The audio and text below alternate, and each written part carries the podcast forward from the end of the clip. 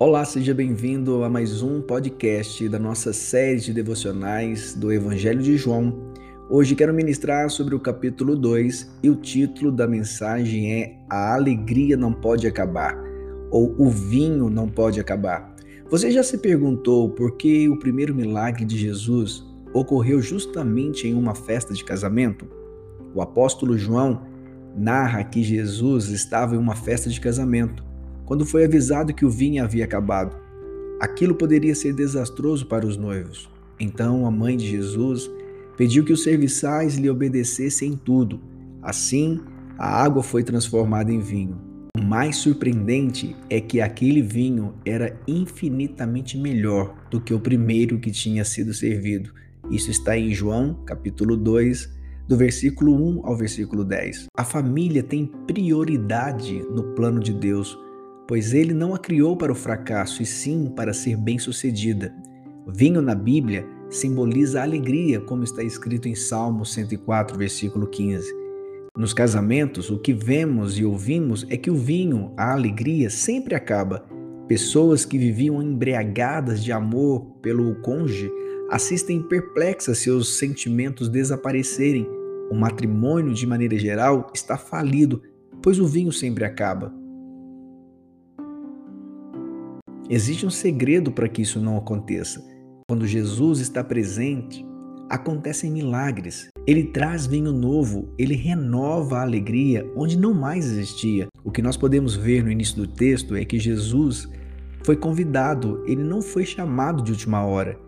Ele havia sido chamado para estar junto e, porque estava presente, operou o milagre. De maneira semelhante, se você quer um casamento que dure, que sobreviva a falta de vinho, convide o Senhor Jesus para estar presente. Não espere a crise chegar. Cultive sempre a presença dele por meio de oração e leitura da sua palavra. E não apenas leia, mas pratique a palavra, pois o milagre acontece onde há obediência. Finalizando, quero chamar sua atenção para a qualidade do milagre. Jesus deu o que havia de melhor em matéria de vinho. Na maioria dos relacionamentos conjugais, se bebe o melhor vinho primeiro, depois a qualidade cai até que acabe completamente. Mas quando Deus faz um milagre, o que se experimenta é algo inédito, muito superior a tudo o que já se experimentou até então. Deus nos dá o melhor e sempre. Na minha experiência pastoral, vejo isso constantemente. Por isso, deixe Deus ser não apenas o criador do matrimônio, mas aquele que oferece toda a manutenção necessária. Quando isso acontece, não somente somos beneficiados com um lar melhor, mas Deus recebe glória. O vinho dos lares cristãos deve ser o da mais alta qualidade. Por isso, não deixe o vinho acabar, não deixe a alegria acabar. Convide o Senhor a fazer parte do seu casamento, a fazer parte do seu matrimônio. Aí você vai dizer: Ah, pastor, mas eu não sou casado. Então, filho, receba este devocional como um conhecimento para que quando você vier casar, não deixe que o vinho acabe.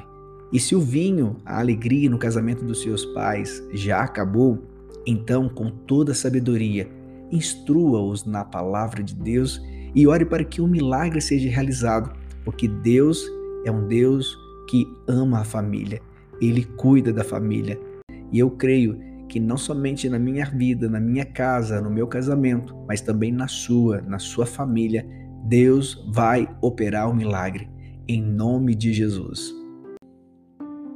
Pai, em nome de Jesus, eu quero colocar diante do Senhor a vida de cada pessoa que está ouvindo esse podcast, esse devocional. Eu oro para que o vinho, que simboliza a alegria do Senhor, nunca acabe nesses casamentos, nesses matrimônios e que isso eu possa, Deus, liberar sobre os casais, sobre as famílias, Pai, de todo amor, de todo cuidado.